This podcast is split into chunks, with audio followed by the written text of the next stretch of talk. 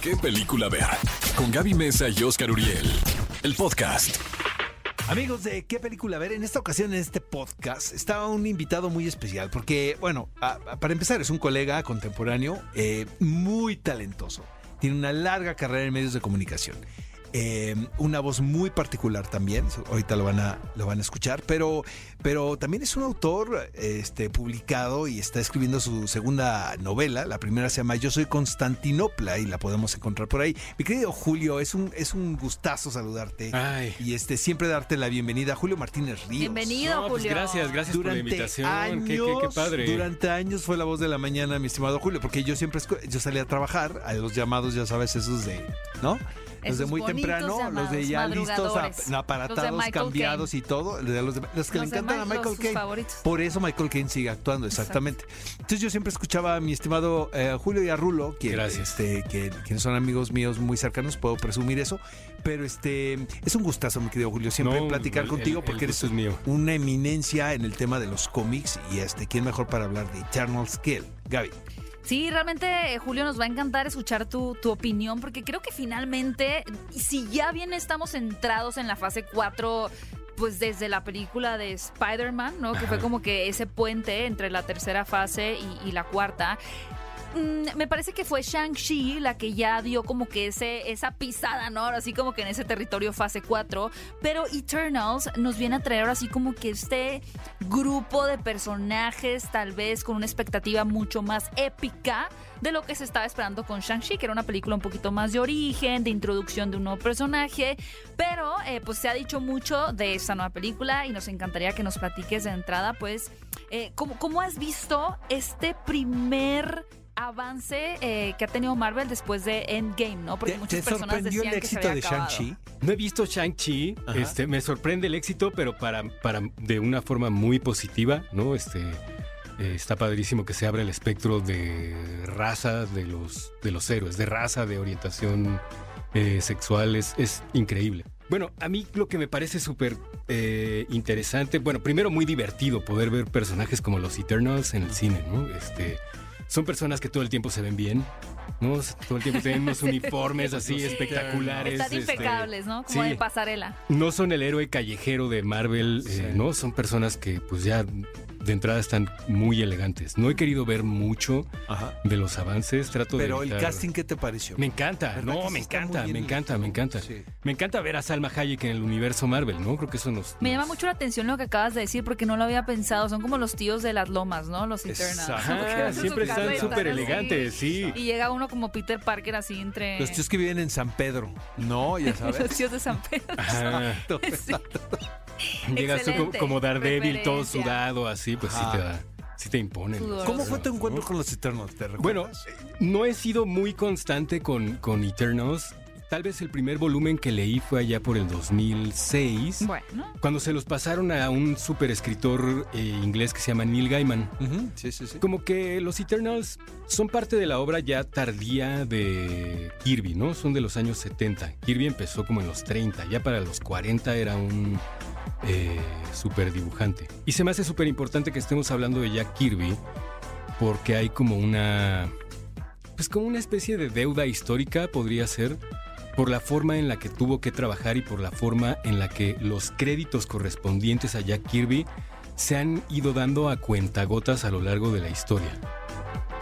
E- El proceso creativo que Kirby, Jack Kirby, un dibujante americano, y Stan Lee, el famoso Stan Lee, llevaban a cabo, pues es medio confuso, medio polémico, medio... Ni siquiera ellos te lo saben explicar bien, ¿no? Acá me traje una, un este librito que es una biografía padrísima, se los quiero Ah, Jack compartir. De Jack Kirby. De Jack Kirby. ¿Esto dónde lo conseguiste, Julio? Uy, Ay, ya hace muchísimos años en una Virgin Megastore. ¿Te acuerdas de las. Virgin Megastore? Había un en Sunset buenísimo. Ajá. Y, ahí había unos cines también increíbles en ese centro comercial, caray, donde estaba la Virgin. Bueno, acá en este libro, el biógrafo Mark Evanier como que recopila toda la obra de, de Jack Kirby. Eh, les decía, Eternals es como de la fase final ya de lo que él hace, ya es él trabajando solo, sin la presión de Stan Lee. Ellos se pelean, pues, fuertemente, ¿no? Este, incluso al grado de que Jack Kirby termina un rato yéndose a trabajar a DC, luego regresa a Marvel. ¿Qué hizo en. DC Jack Kirby? eh? Eh, hizo una serie que se llama Los Nuevos Dioses. Es como una. Sí. eh, Se parece mucho a Eternals. Son este tipo de. Él quería como crear mitologías populares que algo agarraran de la mitología nórdica, que algo agarraran de las de la mitología griega, de la romana, de las grandes mitologías este, que se conocen y hacerla propia a través de, de los cómics, ¿no? Era algo que le, que le interesaba mucho.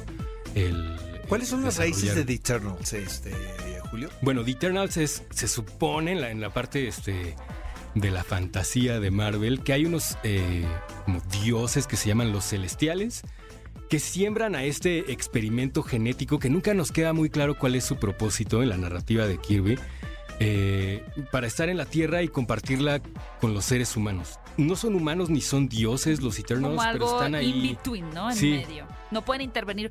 Que, que- que fue algo bien interesante que, digo, no sé qué piensas de, de esto. No sé si viste el trailer, porque si te estás sintiendo un poquito hermético a, a no querer como que ver demasiada información. algo que hizo muy inteligentemente Marvel en el primer avance de Los Eternos fue decir, oigan, eh, que era la pregunta de toda la audiencia, ¿no? ¿Dónde estaban ustedes cuando Thanos llegó como este genocida a eliminar la la, madre, mitad exacto. de la población, ¿no? Entonces, en el avance dicen, ah, bueno, sí, es que nosotros alguna vez intervenimos con los humanos, pero generamos como mucho conflicto, por lo cual nosotros prometimos no volver a intervenir en cuestiones de los humanos. Aunque ¿Qué- qué es medio es raro, porque Thanos era universal, ¿no? Ajá, es que los Eternals están siempre como aparte, ¿no? Están como en su castillo, viven como En en- San Pedro, sí. en Sí, sí, Ajá, tal cual. Están como en lugares aparte del mundo, ¿no? Como en una coordenada ahí intermedia en el Océano Pacífico que no todo el mundo puede acceder como con facilidad, ¿no? Un poquito como la Mujer Maravilla. Utilizan la Tierra como un mecanismo de teletransportación en una cosa que se llama la máquina. Entonces pueden ir de cualquier lugar a cualquier lugar en el mundo, desintegrándose y volviéndose a integrar. Ok, Ujú. Está divertido. Sí, está, está muy Está muy locochón, ¿no? Como que toda, toda la, la fase final de, de- de Kirby, tal vez los Eternals y los New Gods como la- lo, lo más, este, lo que más conocemos, ¿no? De, de- de la, de, esa- de esos últimos tal vez 20, 30 años de creación. Él se empezó a enfermar mucho de un ojo y entonces ya hacia el final de su vida le costaba mucho trabajo dibujar. Dibujar. Entonces eh, es menos prolífico, porque era locamente prolífico, ¿no? Eh, en vida. Entonces los Eternals están siempre como aparte en su realidad, en, en- en sus intrigas palaciegas, ¿no? Son muy shakespearianos en su tono. Eh, Como muy épicos y muy sí, trágicos. Sí, sí, ¿no? sí, con muchas cositas de teatro. Mira, por ejemplo, esta, esta serie que, que- que les traigo ahí, aquí para compartir es Eternals, eh, solo mueres una vez, o solo la muerte sobrevive. Solo ¿cómo? la muerte es eterna. Eh, Ya, gracias. Eh, ese es el nombre del volumen. Y es como de las cositas más recientes que han salido de Eternals en Marvel, publicadas, con un escritorazo que sabe muchísimo de mitología, que, se- que es como un especialista en escribir eso, y un eh, dibujante croata que se llama Esad Ribic, que es espectacular. Con mucha frecuencia los dibujantes que hacen Thor o cosas más este, de dioses en el Ajá. universo Marvel, muchas veces esos artistas se encargan de, de Eternals. Con otro tipo de. con una mitología mucho más amplia. Oye, Julio, y desde los 70 tenían este carácter de, inclu- de inclusión y de diversidad y de, y de aceptación, ¿no? Este, Sí. de Este grupo. Digo, obviamente supongo que con el paso de los años se fue subrayando más. ¿no? Sí.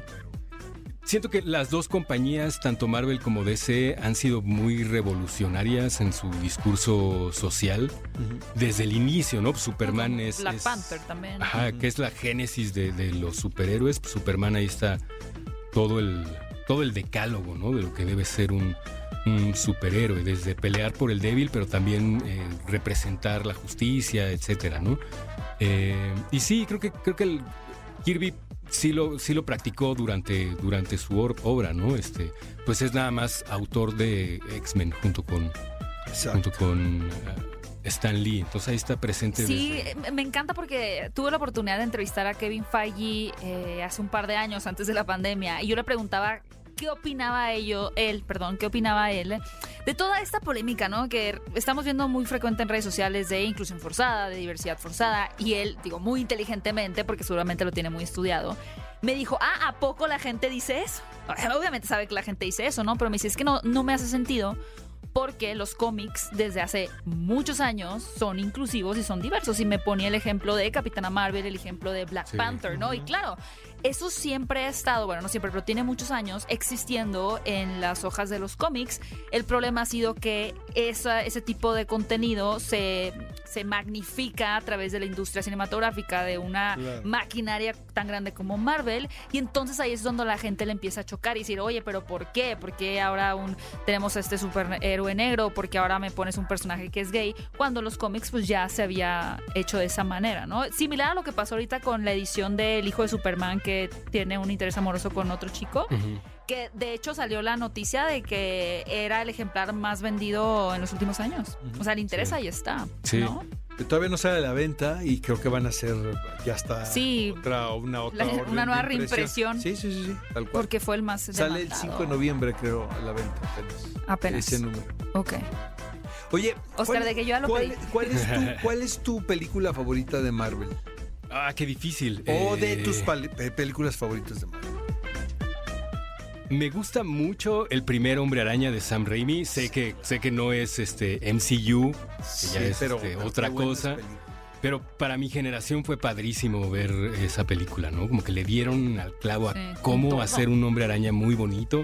Tommy Maguire es un super Peter Parker, ¿no? Es divertidísimo como Peter Parker. Totalmente de acuerdo contigo. Esa me gusta mucho. y Pues, de las últimas de Marvel. Bueno, de las últimas de las de Kevin Feige, pues. Me encanta Capitana Marvel. ¿no? eh, Wow, ¿te gusta mucho Capitana Marvel? Sí, me gusta primero, Capitana ¿no? Marvel. Eso es como un Podrías time. desarrollar un poco más en por qué te gusta mucho Capitana. Digo, porque la mayoría. la- y yo soy súper Team Sí. Brie Larson, la verdad. No, o sea, salgo tienes ahí que con garra. ¿no? Sí, tú. Salgo con garra a defender a Brie Larson. Pero que luego se puso mucho en tendencia, por ejemplo, en redes como TikTok, el, el reivindicar la figura de Brie Larson porque tuvo muy mala publicidad con todo ese tema de que se peleaba con algunos miembros de de los Avengers y que no fueron a su premiera, a su alfombra roja y, y a mucha gente le pareció una adaptación desafortunada, ¿no? Me gustaría saber eh, por qué te gustó Ah, Marvel. pues me parece que ella lo hace bien eh, como Capitana Marvel. Me gusta su capacidad de liderazgo, como la Ajá. plasma en la pantalla. Y es muy bonita esa versión de la Capitana Marvel. Está escrita por una autora. Bueno, esta, esta película está basada en muchas eh, historietas de Marvel, pero principalmente su, eh, su principal referencia, digamos, perdón, es eh, una serie de historietas que escribió la autora americana Kelly Sue DeConnick Con un super dibujante que se llama Jamie McKelvey. Ese hombre fue el encargado de, di- de diseñar este uniforme de la Capitana Marvel. Y no sé, como que parte de ver ese diseño llevado a la pantalla, lo que, lo que partió como, como, como esa serie. eh, la primera vez que, que vimos ese diseño de ese traje fue en las historietas de Kelly Sue DeConnick y Jamie McKelvey. Y luego verlo en el cine, pues fue también súper... Muy emocionante. Y Brie Larson, ¿te parece que era? Sí, que sí, sí, sí, creo que es una actriz bien. que, que, que sí iré a ver sus siguientes películas. Es muy de las que sí. Yo amé mucho este meme que ella misma eh, propició, ¿no? De, no, es que no me gusta Brie Larson, no me gusta Capitana Mar- Marvel porque no sonríe en el póster. Y luego como ponían este montaje de, pues, realmente Iron Man, Capitán América, Thor, pues que tampoco sonríen en el póster y les ponían como esa sonrisa falsa y se veía horrible. O sea, es como, claro, porque una mujer es- le- eh, está esta expectativa de que tiene que ser linda, carismática, que sí, la verdad, fueron elementos que eh, aplicaron tanto, por ejemplo, con Scarlet Witch como con Black Widow, evidentemente. Y, y la Capitana Marvel pues no entraba ya en ese cajón, ¿no? Que ahora Sí. se está reconstruyendo estos mismos personajes con la película de Black Widow y también con la serie de, de WandaVision, ¿no? Pero, ¿cuál dirías que es, porque tienes un gran, gran conocimiento de, de los cómics, ¿no? En estas adaptaciones, que podría ser una de las adaptaciones tal vez más desafortunadas que se han llevado a la pantalla grande de Marvel. ¿Cuál te no te gustó, Julio? A ver, déjame. Ay, qué difícil. Este... Estamos así como en examen profesional. Ajá, ajá. Es Te que hubiéramos avisado, te hubiera mandado un B. mensaje por WhatsApp, exacto. Ajá. Justifique respuesta. estoy pensando así una que no, que no me. Yo no sé cuál sería mi menos favorita de Marvel. No me gusta Guardianes de la Galaxia 2, Ah, exacto, es así también. ni Ant-Man 2, ni... Ah, Tuve mucho conflicto con Thor Ragnarok la primera vez que la vi, ¿En luego ya me gustó, Ah, Las de Thor están padres. Las de Thor están padres. pero luego me gustaba mucho la, la primera. Es que es muy sosa, ¿no? Es cómica. La primera. ¿Sabes qué? O sea, yo no que no me gusten, sino que no es mi personaje favorito y no es sea, no es un personaje con el que yo me haya clavado en ningún momento de mi vida, Iron Man. Pero no tengo nada contra las películas, me parecen La buenísimas. 2 es No muy mala, la verdad. No es tan buena. Está, la primera está como que es la, la novedad, ¿no? Y a Pero mí la casi no me atrapó, o sea, me atrapó mucho más cuando vi Spider-Man de Sam Raimi y luego vi. Iron Man que era un- una fiebre y yo dije, mm, ¿por qué? O sea, ¿Qué te pareció no. Black Widow? Black Widow me gustó. Me gusta mucho Scarlett Johansson como actriz. O sea, pienso Entonces ver todas las de- películas que haga Scarlett De que, se Johansson. mueran. ¿no? Por los siglos de los siglos. Sí, es una Terror. actriz padrísima y ha hecho de todo con todo tipo de directores, ¿no? Eso es lo que es, es impresionante es de ella. fantástica. Eh, Las que hizo con Woody Allen, por ejemplo, Vicky Cristina Barcelona. hizo este. Hizo Her, que es padrísima, ¿no? Que ella es la voz del Exacto, teléfono, ¿se acuerdan? exacto, sí, con Increíble Joaquín película. Phoenix. Y creo que ella como actriz tiene un, un rango bastante amplio. Eh, y me encanta verla de superheroína, como de... Sí se la crees, ¿no? Sí, estaba pensando que disfruté mucho también Black Panther, perdón que me regresé. Esa es la que más me gusta de todas. Buenísimo. Esa es la que más me gusta. Ajá. Y Padrísimo. tengo muchas ganas de verla. Que sabes que el otro día hablaba con un, un colega, me decía, creo que la forma en la que los superhéroes van a tener que, van a continuar siendo relevantes es a través de la inclusión y la diversidad. Exacto. Y Black Panther lo demostró. Como Sí. eh, Pero el, el como realmente explorar es muy más. entretenida. Sí, pero sigue la fórmula de todas los maneras de origen. están- los personajes están bien interesantes. Pero sí es porque también Todos los agarró otra personajes cultura. femeninos, qué cosa. ¿no? Sí, ¿Estás de acuerdo? las Dora Es Milaje. Black, Black Panther, pero ¿qué tal las chicas, no? Sí. En- en la Es que las vimos en Falcon también. Oye, Julio, ¿y, y nunca te dio a ti por, ese- por hacer cómics, por ser autor de cómics? No sé dibujar, entonces pues me... Pero, me- por ejemplo, sí puedes hacer una sociedad con algún dibujante, ¿no? Pues por ahí en algún momento en los años 2000 hicimos una historieta para el grupo Moderato, este, que tuvimos el honor de que dibujara Humberto Ramos, el, Claro, y fantástico su. Este, tuve chance de hacer el guion y pues que te regrese una página a Humberto Ramos, pues sí, te- sí- sí es una de las experiencias profesionales más padres que he tenido en mi vida. ¿Y de los cómics mexicanos qué te, qué te, qué te gusta? Pues eh, fíjate que eh, fui un niño que leyó mucho Carmatrón y los Transformables de Óscar González Loyo, en paz descanse. Eh, y creo que para mí fue como la entrada a. Pues como a una parte mística que después encontré en la historieta japonesa, ¿no? En personajes como. Naruto, Dragon Ball, pues era como un... Haz de cuenta que Carmatrón era el cómic que hacía tu primo grande, que había leído algo de esas historietas y que te lo traducía en un universo que él había inventado padrísimo de robots. Yo heredé de mis primos de Culiacán el gusto por Calimán. Ah, Calimán. Pero a mí mis papás no me daban chance porque yo era un entonces no me daban chance de leerlo porque les parecía que, pues ya sabes, muy ¿no? violento. Decían, esto no lo leas y pues obviamente era lo que leíamos. Por ¿no? supuesto. Y este, entonces yo me acuerdo que guardaba mi domingo y la, la persona que nos ayudaba a nosotros, ¿no? Bueno, que le ayudaba a mi mamá. Entonces yo Le pasabas ahí le la pasaba monedita. y su varo también, ¿no? Para Le los rancheritos de un desde peso, ¿no? chiquito, desde chiquito, ¿no? 50 le digo, no, mire, tenga, esto es para usted y me traía el calimán de la farmacia. Y me traía el Calimán de la farmacia. Yo era súper fan de Calimán. Y yo luego escuchaba la radionovela. También cuando íbamos a la escuela, pues yo le movía, ¿no? Entonces escuchaba el radio. Cuando entrevistó a Luis de Alba, él hacía la voz del pequeño Solín. Entonces yo con una cara de fan, pero ya, ah, pues Sí. tú estabas ahí en el foro. ¿Te acuerdas de 24? Ah, entonces, sí. este, yo creo que él pensó que yo era fan del Pirurris, ¿no? Y entonces empezó a hacerle como el Pirurris. Ah, sí, es cierto. Ah, le dije, no, señor, pues es que yo soy de. Yo soy hijo de Calimán. Ay, ¿cómo crees? Y nos platicó la anécdota, ¿no? De que pues él también era un niño cuando hacía la voz del pequeño Ajá. Solín. Y después tuvo que salir, ¿no? Y entró otro niño. Pero vaya, sí, Calimán me parecía que era fantástico, ¿no? Le quise entrar a Fantomas también, pero no, no, no me clavé tanto.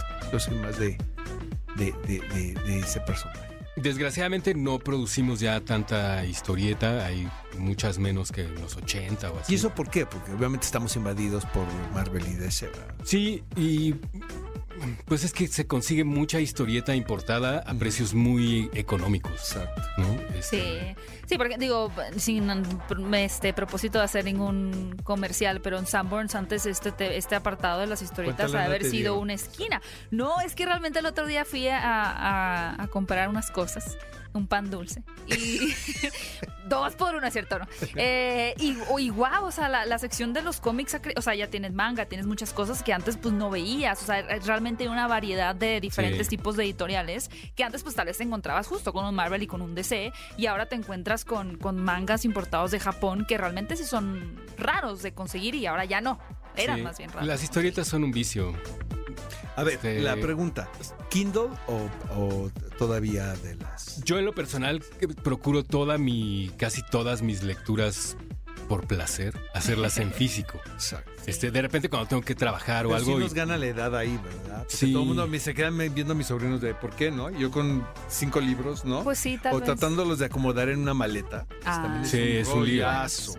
Pero sabes que además es mi momento del día en el que descanso de las pantallas. Exacto. Claro. Sí, los, de todas buen- las gotas que se pone uno en los ojos. Todo el tiempo estás viendo monitores, Qué todo el día para todo, entonces también está... Oye, Julio, antes de que, de que te vayas, este, tu novela todavía la podemos conseguir. Yo soy Constantinopla, Este- en- en- pero físicamente. o sea, Físicamente sí. a ver, ¿dónde? este, pues en teoría debe haber algunos ejemplares. Este salió hace tiempo y debe haber algunos ejemplares en alguna librería. No sé. eh, y está en formato también electrónico. Yo ahí tengo muchas dudas porque según yo estaba en varios. Yo vi tu novela físicamente, ¿eh? Yo, yo soy de los que me meto a la librería de Sí. y yo la vi, ¿eh? Físicamente. Sí, sí, sí, sí, sí. salió. ¿no? Este. Y ya, y pues sigo trabajando en la otra, no se desesperen. Estás escribiendo otra. Sí, Genial. nomás que me di cuenta cuando publiqué una que necesitaba aprender a escribir para escribir la otra. Pero así es uno. Entonces eh, ya es- eh, me fui, ¿Qué aprendí a tal que escribir. esta anécdota de Stephen King que es maravillosa de, y que me la contó And, And- Andy Muschietti, Andy Ajá. Muschietti, ¿no? Que obviamente cuando ah, va a ser el It, que pues él quería acercársele a Stephen King, ¿no? Entonces que al estudio, no hombre, Sí. o sea, nosotros ya pagamos unos dinerales, ¿no? Por los derechos ni le marques, o sea, ese hombre no tiene derecho ni... Pero dice Andy, no, es que realmente pues no, no quería yo... Eh, Hacer una eh, película de payaso, eso sin entrevistar al creador. no, dice, pues es que yo vi una él. oportunidad para conocer a mi autor favorito, ¿no? Claro. Entonces le escribió, eh, te lo platica muy chistoso, este Andy, ¿no? Que escribió un mail, ¿no? Que le dio el estudio. Dice toda la noche ahí, que no, que estuviera bien, ¿no? Bien, bien redactado, redactado. ¿no? Diciéndole pues que era fan, ¿no? Y que cualquier consejo alrededor de la adaptación de It, pues fue, iba a ser bastante bueno para él. Y le contesta Stephen King inmediatamente después de que se lo manda. Le dice, no hombre, ni me acuerdo de nada, me dice. Eso fue hace muchos años. Y aparte, la escribí estando yo hasta la madre. O sea, realmente ni me preguntes. Sí, de que Andy Muschietti que no quiero cambiarle, Ah, yo, que su- ay. la mitología y no quiero que quiero, ese nombre haz lo que te dé la gana, porque yo, para empezar, ni me acuerdo. O sea, no sé. Sí, Dice, tiempo. aparte lo escribí ya en, en, en, en- en estupefacientes, ¿no? Y él lo reconoce. Dice, era otra época de mi vida, yo estaba loco y. Pero no me acuerdo de nada. Dice Andy que, está muy chistoso. puedes, puedes aplicar esa, Julio. Aplica no esa, me acuerdo. también. No, yo- desgraciadamente yo sí me acuerdo y me da pena cuando, cuando, Todavía. cuando no está bien hecho me da mucha pena, este, me dan ganas de corregirlo y en eso estoy este, trabajando en la, en la que sigue. Oye, es un gustazo siempre platicar contigo, querido No, Julio. Y este, es mío, que si alguien mío, sabe de cómics, eh, ¿no? Por lo menos en esta ciudad es el señor. Sí, qué agradable fue platicar contigo, Julio. ¿Cómo te pueden escuchar eh, los cinéfilos o seguirte ¿Dónde en tus están redes ahora? sociales? Por ejemplo, tus fans, tus seguidores de la radio. ¿Qué haces con ellos? ¿Tienes un programa Eh, en la radio? Nada, no, no, no, no. profundo? Como que no, no sé, no, no, ha- no he tenido tiempo, este. He, tenido muchas cosillas, de repente hice podcast, se acabó ese proyecto y luego este no me he disciplinado como para hacer un programa nuevo. Eh, en algún momento. Vas a regresar, Yo espero que sí. Tampoco nadie me invita, o sea, tampoco es que nadie esté así. Aquí tienes tu casa. Gracias. Aquí en siempre. Exa, bueno, Tampoco- Jesse Cervantes, ¿no? Que si puedes pasar a su oficina. Que en este momento te van a Tampoco es que a nadie le urja así que, que yo, que otro señor salga en la radio a decir lo que Que ya piensa. el somos mundo. señores, Gaby. Nosotros ya somos señores. No se ven, señor. Pues Gracias. Ya tenemos un rato. Este medio. Pero qué padre, te voy a decir, qué bueno que lo jóvenes. que dice Gaby, porque es un privilegio, Julio, ser, haber sido finalmente testigos de la transformación de los medios de comunicación, porque eh, todas las generaciones dicen lo mismo, pero en nuestro caso fue bien evidente, Mm. bien evidente, Sí. ¿sabes? O sea, de haber estado trabajando de una manera a estar trabajando de otra. Y hubo quienes pues por ahí se quedaron, ¿no? Exactamente. Pero eso también es bien emocionante. Sí. Porque finalmente eres testigo de un cambio, ¿no? Sí, nos tocaron unas tecnologías que, que hoy El otro día vi en una película un cassette de tres cuartos. Casi me suelto a llorar. Porque eran cassettes que yo traía. Ven una cosa de este tamaño con la que se hacía televisión, ¿sabes? Este, me tocó ver gente que editaba en Moviola, por ejemplo, ¿no? Nada más cine, en una Moviola. En un periódico en el Z, cuando yo empecé a trabajar, se, se- las, las columnas se cortaban, se enceraban y se, y se formaba una página. El, con cera y con rodillo, ¿no? Y obviamente, pues, ahorita mis sobrinos, pero por, ¿no? Pero vaya, es increíble haber vivido esa, ese cambio. No, no, no, era, era muchísimo trabajo sacar lo que fuera, ¿no? Un Lo programa de radio, un programa de tele, una revista, todo. Y, y mucha gente. Antes, por ejemplo, para hacer televisión sales con un equipo de cinco personas. Ahora sales con tu teléfono, ¿no? Y queda mejor grabado. La verdad. Oye, Ay, muchas Perdón, gracias. Gaby. Qué aburrido. Oye, muchas gracias, Julio, por. No, por gracias a ustedes, gracias a ustedes. Aquí, este, vayan y compren Yo Soy Constantinopla. Por ahí está, en alguna librería. Mil gracias, Gaby. Mil gracias. Gracias, muchas gracias Julio. Cinefilos, espero hayan disfrutado muchísimo de este nuevo podcast dedicado a los eternos, los cómics de Marvel y mucho más. Recuerden que pueden encontrar muchos más episodios aquí en el podcast de ¿Qué película ver? con distintos invitados abordando diferentes temas en los cuales son expertos. Recuerden que pueden escucharnos también en vivo todos los sábados 10 de la mañana por EXA FM 104.9. Muchas gracias por acompañarnos y nos escuchamos en un próximo podcast de ¿Qué película ver? Esto fue ¿Qué película ver? El podcast con Gaby Mesa y Oscar Uriel. Disfruta nuevo contenido todos los miércoles y sábados. Hasta la próxima.